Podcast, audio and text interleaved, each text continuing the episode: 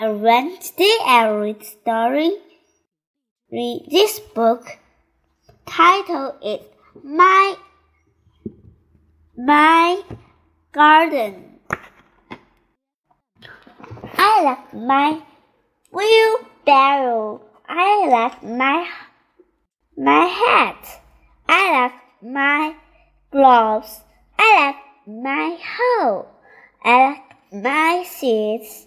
I like my house. I like my corn.